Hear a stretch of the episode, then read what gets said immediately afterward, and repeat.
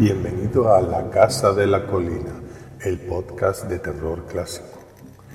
Si te gustan estas historias, puedes apoyar su creación a través del Patreon La Casa de la Colina, donde encontrarás interesantes ventajas para los fans.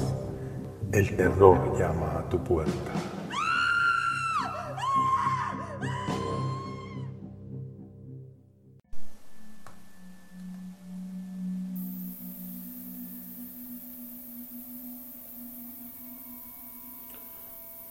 El vampiro esperó pacientemente junto a la ventana a que el gas surtiera efecto. En los viejos tiempos habría entrado y tomado por la fuerza todo aquello que le apeteciera sin miramientos. Ni siquiera tendría que conformarse con atacar solamente a los pisos bajos. Podría haber llegado de un salto al balcón del quinto piso, donde nadie toma la precaución de cerrar la puerta por temor a que alguien entre. Ah, los viejos y maravillosos tiempos. Pero ya no era el mismo de ayer. Los años no pasan en balde, tampoco para los vampiros. Ya ha pasado el tiempo necesario.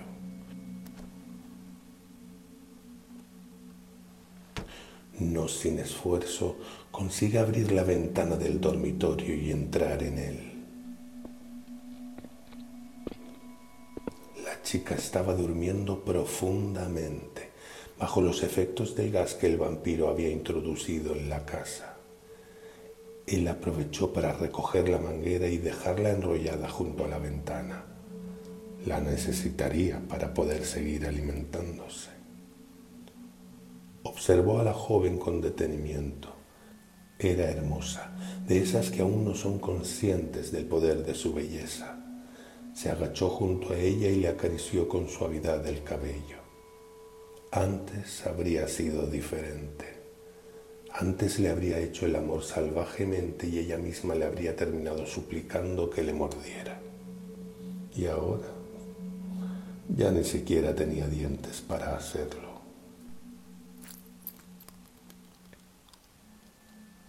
Se colocó la dentadura metálica con la presteza que da la práctica. Las llagas de sus encías le ardieron al hacerlo.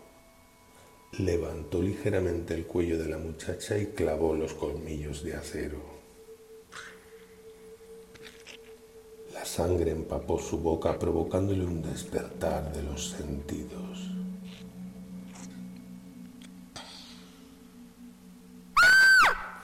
No tendría que estar despierta, no tendría que haber notado nada. El viejo vampiro trató de seguir succionando la sangre esperando que la debilidad acabara con la joven, pero ella aún tenía fuerzas. Él cayó al suelo. Los padres también habían despertado. Aún no había terminado de alimentarse, pero ya era tarde para seguir. No tenía fuerzas para enfrentarse a un hombre adulto. Debía escapar si quería sobrevivir un día más.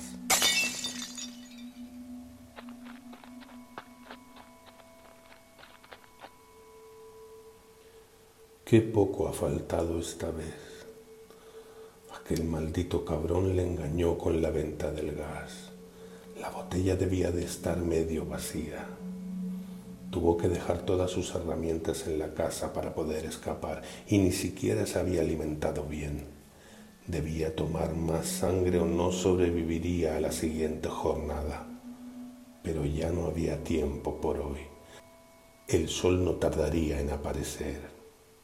Se arrastró como pudo hasta el parque donde le aguardaban sus cosas. No acababa de llegar al lugar cuando pudo contemplar la escena. Los policías estaban registrando sus pertenencias. Los observó de lejos uno de los hombres sacó su otra dentadura metálica del carrito de supermercado. Era obvio que aquello pertenecía al psicópata que había tratado de acabar con la joven. El viejo vampiro salió de allí sin mirar atrás. Ahora podrían conseguir su ADN. Nunca había sido tan descuidado.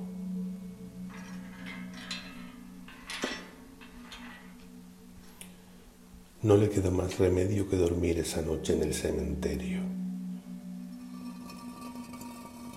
levantó la losa de un nicho de la pared y se metió dentro, justo a tiempo de escapar de los letales rayos del sol.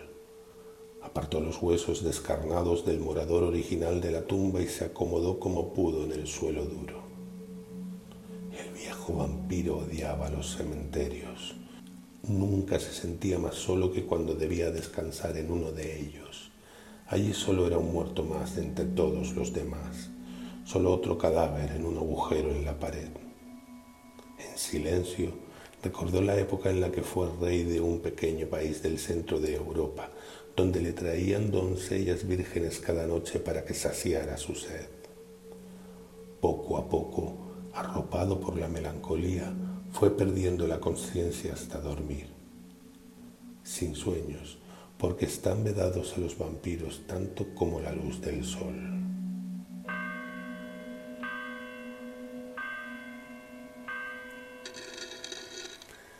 Salió de la tumba extenuado. Apenas podía caminar. Tenía que alimentarse cuanto antes como fuera. Aunque lo odiaba, sabía lo que debía hacer. Entró en el asilo ya muy debilitado, pero con paso firme y decidido. Si algún enfermero levantaba la vista, solo era un viejo más. Se alejó de la sala común y buscó las habitaciones más apartadas. Una de ellas se encontraba abierta una mujer de unos 90 años se hallaba postrada en la cama con la única compañía de un gotero. El vampiro miró a su alrededor y cerró la puerta tras de sí. La anciana parecía estar ida, sin saber dónde se encontraba. Él se acercó a la cama mientras se colocaba la dentadura metálica. Antonio, ¿eres tú? Preguntó al verlo acercarse. Sí, soy yo. Respondió él, tomándole de la mano. ¿Dónde estabas? Merceditas ya está a punto de llegar del colegio y, y aún no hemos preparado la fiesta sorpresa.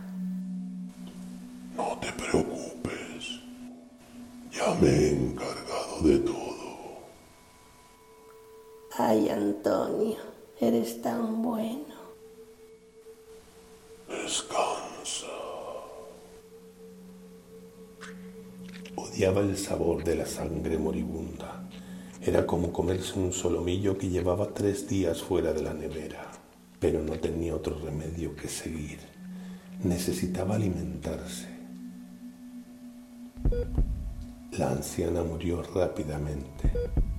El vampiro trató de continuar succionando, pero el corazón de ella había dejado ya de latir, por lo que tuvo que dejar de hacerlo. Nunca, bajo ninguna circunstancia, se debe tomar la sangre de un muerto. Se limpió la boca con la sábana y salió de la habitación tan discretamente como había entrado. No podía abandonar el edificio por la puerta de entrada, porque el personal pensaría que se trataba de un viejo senil que trataba de escapar. De hecho, ya parecía ser la hora de dormir y uno de los enfermeros iba apagando las luces de habitación en habitación.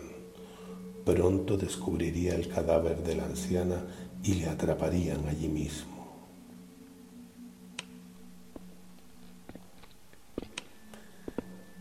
Antes de que llegara a su altura, regresó al dormitorio de su víctima.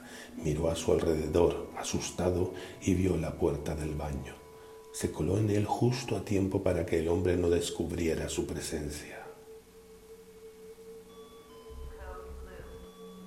Pronto vendrían los demás. Tenía que salir de allí como fuera.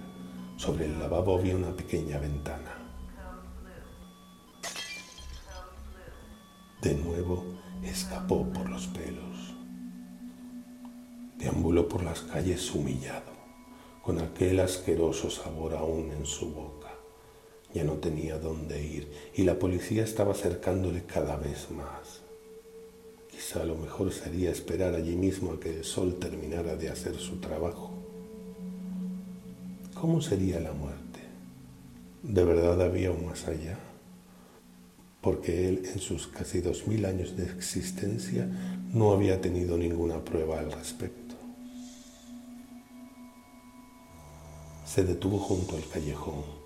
Allí tirado se encontraba un hombre joven, seguramente borracho o drogado. Podría ser peligroso, pero por otro lado le quitaría el maldito sabor de la vieja. Solo una mordidita. Si notaba que reaccionaba, lo dejaría y echaría a correr. ¿Qué haces, viejo? Levantó la cabeza asustado. Trató de limpiar la sangre de sus labios pensando que ya estaba todo perdido. Apártate de él. Es mío.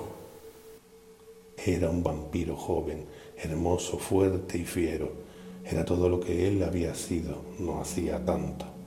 El viejo sabía lo que tenía que hacer, ya no era el jefe de la manada, así que se apartó y dejó que su joven compañero se alimentara a gusto.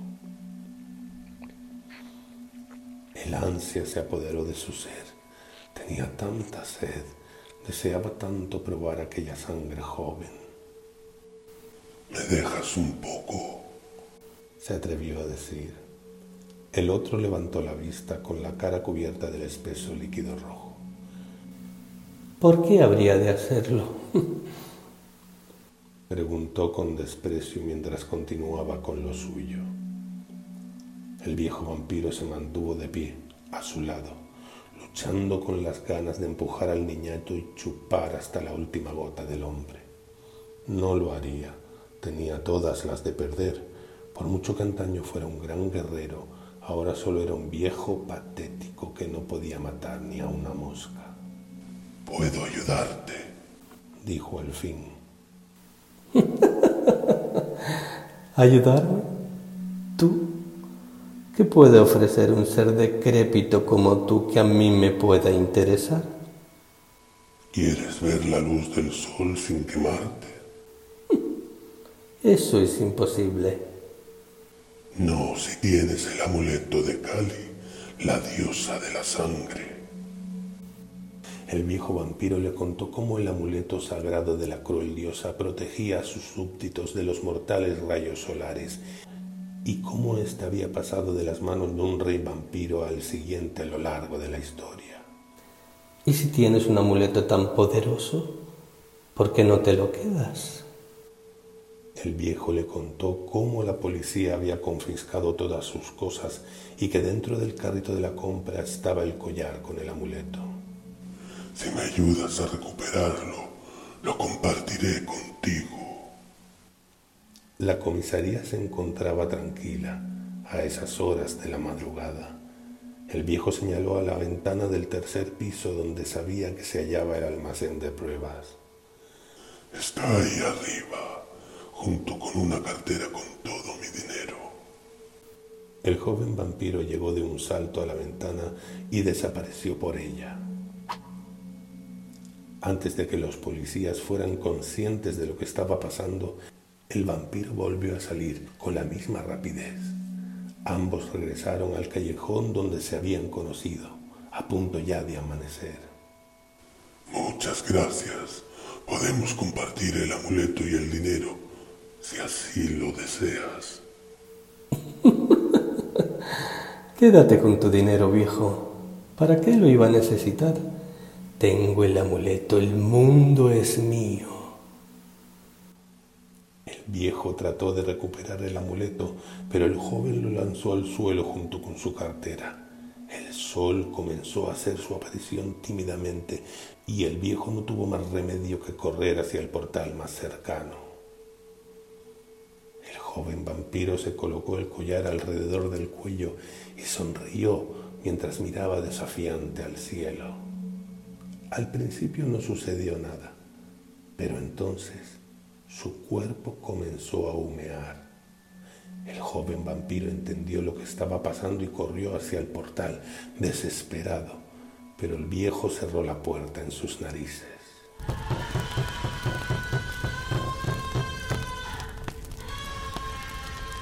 Pronto se acabaron los gritos. El viejo vampiro sonrió mientras contaba su dinero. Un amuleto que protege del sol. No me extraña que ninguno pase de los 200 años. Hay que leer más.